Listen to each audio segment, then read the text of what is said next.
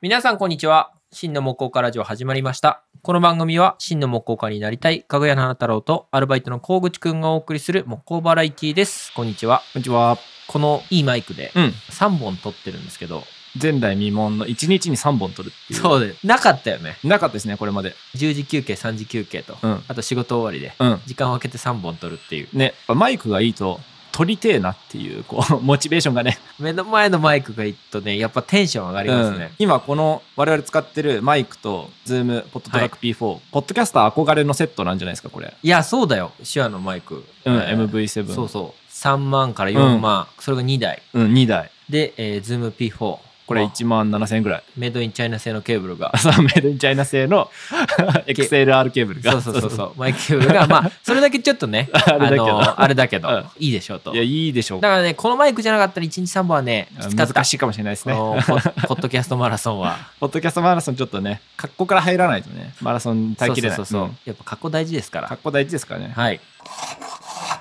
というわけで、はい本日はトークテーマは失敗談。失敗談。なんかこれもうちょっと早くのうんテーマでもよかったような気が、なぜか思いつかなかった。あ、いや、でもね、誠さんはね、あのお便りだったかな。あ言ってくれてたわ。そうそうそう失敗談とかあったら、言える範囲でいいのあそうそうでそっうて。言える範囲で。そうそうそう、お便りで、一応リクエストは来てました。なんか、河口くんって、うんまあ僕から見ると割とまあちゃんとしてて、うんあうんうのん順を追ってはいやるタイプ、まあなんか積み上げていくタイプというか。あー割と石橋を叩いて渡るタイプはいはいのはいような感じがするので、失敗談あるのかなっていう感じがするんだけどあるに決まってるじゃないです か、そんなの。そんなのあるよねバイトしてて僕結構やらかしますからね。あまあねあ取り返しのつかないことはね ああ、まあ、ないけど、うんうんうんまあちょこちょこねちょこちょこはね、ボンミスやらかしますからね。今日も組み立ててる時にあの あそう板1個落としてへこましたから、ね、そう、板1個落としてね、アイロン重々当てて直しましたけど。そうそまああの補修の仕方はねまたどっかの回でねあ、 そうであすのね。やりたいと思いますけど、うん。まあ今日の失敗以外で、はいはい。失敗したなみたいなあーボンミス以外で結構でかい失敗したなっていうのは、はい僕の頭にずっとまだこびりついてるこびりついてるやつがいまして、はいはそれはですねオーダーメイドのダイニングテーブルを作ってお互いに「うーん」っつってなった 話。お互いにっていうのはあのお客さんがこうちょっと求めてたのと結果違ってあごめんもう俺みたもいな胸がキューキューしてきたもっていうやつの話う お願いしますいいですか、はいこれはですねまあ言ってしまうと僕の奥さんの、まあ、親戚筋の方なんですけど、会社の会長さんやられてるんですよね。はいはいで家は広いと今使ってるダイニングテーブルが足折れててはいグラグラするといおーおーおーや早く変えたいとあそうなんだそうでももうお家広いんですよはいあんまり量販店ですぐポッて買えるものがないとサイズ的にうんうんうんう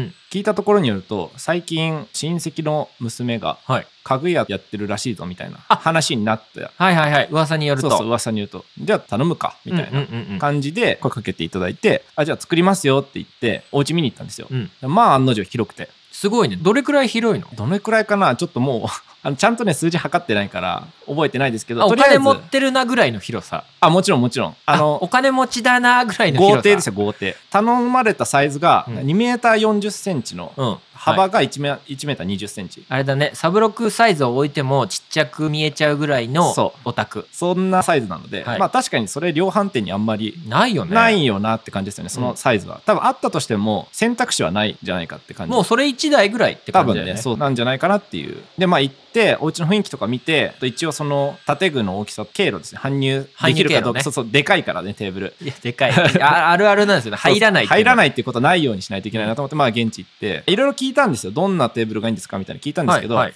ああもうお任せみたいな怖い怖いなーであのまあ会長さんだったんで、ね時間がなくて、はいあもう任せるからもうちょっと時間ないで仕事行くわみたいなはいはい感じで、あんまりコミュニケーションが取れなかったんですよ、うんそれで作るんですよねまあサイズだけだったんですよだから要は、すごい向ねこうのオーダーはサイズだけうんああとはもうお任せみたいな感じでとお任せねそう時間ないかったからこっちからいろいろ聞くのもあれだなと思まあって、失礼失礼というかねお任せそでう向こうの時間も使っちゃうのも多う分嫌がられるだはいろうはいと思いまして作ったんですよはい材木屋さん行っていい気ないかなとか調べて、うんうんうんうんうんあまあ、お家の雰囲気に合いそうなのがめっちゃいいウォールナットがたまたまにあったんですよ材木屋さんあに出物でねそう出物でそうそうそう、もうこれ一択でしょみたいうんな、うんうんうんめっちゃかっこいいじゃんと思って買って、はいでまあそれがどんなテーブルを作ったかというとトモギの二枚はぎのはウいォールナットのテーブル。ともぎってあれですね、1本の丸太からうん板2枚取って作るみたいな。なんか一枚板のブックマッチみたいだあったそようねそうそうそんなやつ僕がめちゃめちゃいいなって思ったのがあの、ね、割れが入ってたんですよど真ん中に、はいはいテーブルのねど真ん中に割れを入れたんですよ、はい衣装としてね衣装としてそうそうお任せだって言うから、はい僕は結構そこをね割とそう押してわざわざ僕に頼むんだったら、はいまあなんかこう衣装的な意味で、うんうんうん作家性を出したいなと思ってはい行ったわけですよ量販店で買うんじゃなくてオーダーメイドで作ったっていう意味合いをね持たせたくてうんうんうんうんこれめっちゃかっこいいやんと思ってなんかね普通の家具屋さんだとそうのん欠点になっちゃう、そうそうそとうころをあえてそうあえて出したはい僕の中ではもうめちゃめちゃかっこよかった最高の材料 で最高のテーブル作ったと思ったんですよはい はいはいはいで、まあ、いざ搬入して納品の日ですよ起きました、はいそしたらこの割れどうするか おっかないおっかないおっかない埋めるかっつって言われてしまいまして、はい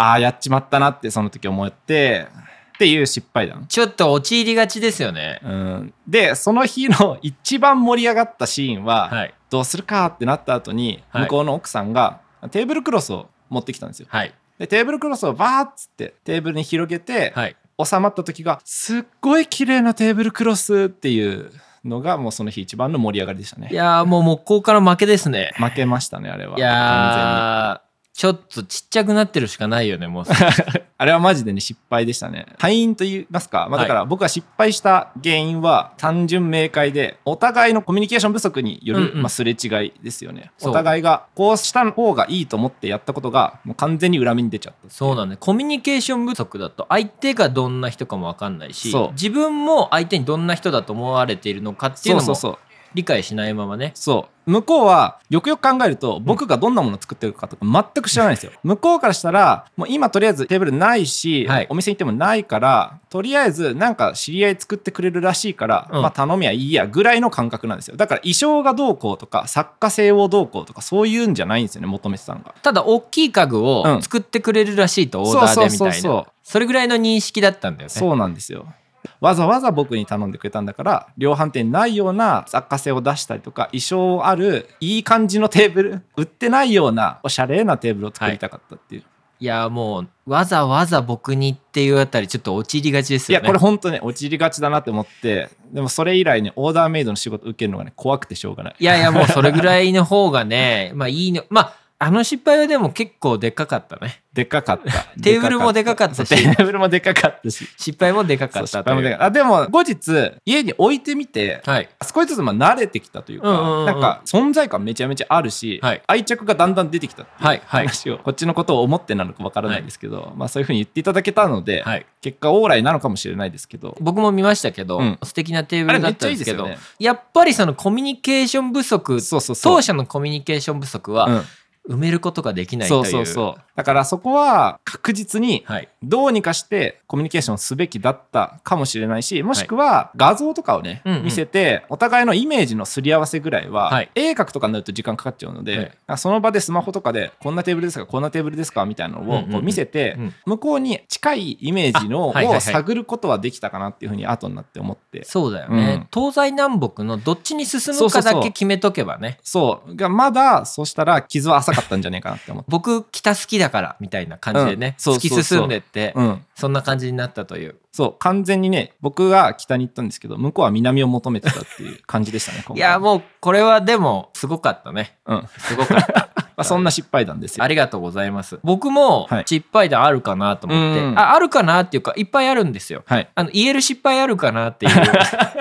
多分これはギリギリ言える失敗かなっていうのあー、何がですか、何ですか。和太鼓の、はいはいあ足を割と作ったりしてあそうでて、すね神社とかお寺に行くと、うん本堂に入ると和太鼓がうんちょっと凝った足の上にほんほん置いてあるのって分かりますか、ねあー、わかります、わかります。ちょっあとのうにょうにょうにょうにょうにょっていなうったの。僕最近奥さんがですね、はい厄年だはいはいはいはいったのでご祈祷に行ってその時見ましたよそれそれ太鼓それゴニョゴニョした足のゴやつニョゴニョしたやそうつ皆さんも頭の中にゴニョゴニョした太鼓の足をうんうん思い浮かべてください、はいそれを2回ぐらい作ってたのかな、それを収めたんですけど、うんお坊さんが「はいあんにゃーってダンダンダンダンって、はいはいその時に厄払いかうん何かで太鼓を打ってたらしいんですよ、はいはいそしたらなんか打ち始めたらめっちゃ グラグラしてきて「うんにゃうんにゃ」の最中にグラグラグラグラグラしてきて王様もまずいと思ったらしくて、うんうんちょっと足で止めてみたりとか、はいはいはい。片手で止めてみたりとかしたらしくて、はい。ドカンと落ちることはなかったらしいんですけどあ、そこはセーフだったんだうんにゃうんにゃの最中にずっとグラグラしてて、お客さんがああれまずくないっていうぐらい グラグラしてたというもうご祈祷どころじゃないみたいな。そうご祈祷どころじゃなくなっちゃってあらあら。でうちに連絡はい来て、はい。当たり前ですけどお怒りというあかーであのご連絡をいただいてなんでだろうと、うんなんででグラグラし始めたんだろう、うっん。うん。ていう理由がちょっとわからなくて、あそれはああいう太鼓って組み立て式なんですよ。じゃあの接着してないんだ。そう。バラせるんですよあ、へえ。バラせるのでけどくさびで止まってるんですよ、はい4箇所くさびであそうなんだ。でもなんでだろうと思って、うん前に作ったやつうはん。大丈夫だったのにあ、特に問題題なかった。問題なくてうん新しく作ったやつだけ、はいいやめっちゃ気合い入れて作るので、うんうんうん、そんなに、まあ、失敗はという感じんなんですけど、いやなんでグラグラしちゃったんだろうなと思って、うんうんまあ、よくよく前の図面と比べてみたら、はいくさびが上下逆だったっていうああそういうことかでも上下逆でも、うん一応くさびは打ち込まれてるので一応そうですよねそう抜きのうんうん上か下かみたいなはいはいはい感じなので、うんもうそれしか違いがないんですよね。ああそっかそっかまあ一回作ったことあるからみたいな感じで、図面をよくよく確認せずに、うんうんうんうん僕が上下逆で作っちゃったので、なるほうどんにゃうんにゃの最中 にあのグラグラして始めてこうなっちゃったっていうことはありましたね。まあでも太鼓落っことして壊れなくてよかったです、ね、いやほんとほんとこれの教訓としては、うん思い込みうんなるほどね慣れ過信それですねそう一回やったからもうあれだとそうそうそう思そうって確認を怠るとやらかしてしまうということですよね確認を怠るとそれ以外全部ちゃんと作ってもダメだといううんなるほどねことなんですよ。そういうことですねあと1個、はい軽めの失敗で軽め、はいはいはいこれ何回かあるんですけど、はい今度の仕事に使おうと思っていはたい材料をうん買ってみたらはい生だったっていうこれは我々のミスなのか材木屋さんのミスなのかあのねもう僕自分に起こったミスは、はい見抜けなかったこっちが悪いとあなるほどねよく確認しなきゃいけないなとっていうかね生だったっていう状態をうん想像できないと思うんですけど、ままあ、生っていうのは、はい中が湿気っているまだ乾燥しきってないっていうそうですよね木がまだ水分が結そ構う残ってる状態ですでねどれくらい水分が残ってるのかっていうと、機械で加工するとうん水が飛んでくるっていう、 切まあり口からね、そう切り口から水しぶきが出てそくるやつねうそれはまあ俗に言うズブ生っていずうぶ生ってやつですねもう伐採した直後ぐらいのやつそうなんですよ材木屋さんのはい乾いてるは、もう全然信用しちゃいけないなと信思用できっないてですね確かに表面は見た目乾いてるんですよ、表面はねでも表面が濡れてるやつもうもうそもそもダメなんでうんすけそうでどすね人感入ってますかってはいういのはいははいちゃんと聞かなきゃいけないなと思って、これはあれですね木工パーソン語ですね人感かかってるかそう人感かかってるかをちゃんと確認しないとああの木材の乾燥方法は、うんまあ、大まかに言うと2つあって、はい天然乾燥って言って、はい太陽の熱というか、はいはい外に置いといてあ直そうです接ね水には当たらないようなまあうんうんうん屋根みたいなねトタンみたいのをかけながら乾かしていくっていうのと、うんうんう人工乾燥って言って、まあはい強制的に何らかの熱源で乾かしていくっていう。そうですね乾燥炉の中に入れそうてで乾かすと一番理想は、はい紅葉樹で言えばうんうん1年間ぐらい転換で乾かして、うんうんまあ、転換も使ってみてくださいまた。転換もこれ木工パーソンそうそ語でうすそうね転換で1年ぐらいやって、はいはい低めの人感でね1ヶ月ぐらいややるとちゃんと細胞の中の水分までなるほど結合水まで抜けますのでミイラ状態そうそうミイラ状 態含水率で言えば10%以下までちゃんと落としてっ落とてしていいうくという感じなので、はい人感かかってるかってちゃんと確認しないと乾き具合がおのおのの、なんでしょうね感覚で言うと、はいはい相互というか行き違いながるねほどね起きますので水分計買えばいいんですけ どちょっと高いんですよね高いですよね水分系ね材木にピッて当てて、はい含水率を測るやつが、安いので2万くらいそうですよね高いのでいくと10万くらいするんでちすゃよんと測るやつはねそうそうそういや欲しいなと常々思ってるんですけど、まあ、それさえあればね失敗しないんですけどねでもあれ別に測ったところで乾燥できてないじゃんってなったら、うん結局その材木使えないですから、そうね、材木どうするのかっていうと、ん大概倉庫の隅っこに置きっぱなしにそうなりますよねそうなってるという感じですね、まあなんでねこのラジオは、ん、多分意識の高いもうコパーソンの方々 がでもまあみんな失敗したことない人っていないとは思うので、まあおそらくそうなんじゃないかと思いますけど、まあ、皆さんとね失敗談も言える範囲で聞い共て有みしたていいなたとだけるとはい、あのそうすると僕らもねあこの人もこんな失敗してるんだって言ってそうちょっと安心するそうあんお前は失敗するんだって話なんですけど、まあねそう安心しちゃうのでそうまた送っていただければ嬉しいなと思います、本日ありがとうございましたありがとうございました番組への寄付は概要欄のリンクからお申し込みいただけます。500円から受け付けておりますので、ぜひご支援をよろしくお願いします。番組の情報は番組公式インスタグラムで配信しています。ぜひフォローしていただけると嬉しいです。番組への感想、質問は概要欄にあるお便りフォームからお待ちしております。また、LINE オープンチャットと Discord を使った番組リスナーコミュニティがあります。番組への感想だけでなく、木工関連情報の交換の場として、ぜひご利用ください。今回もお聞きくださりありがとうございました。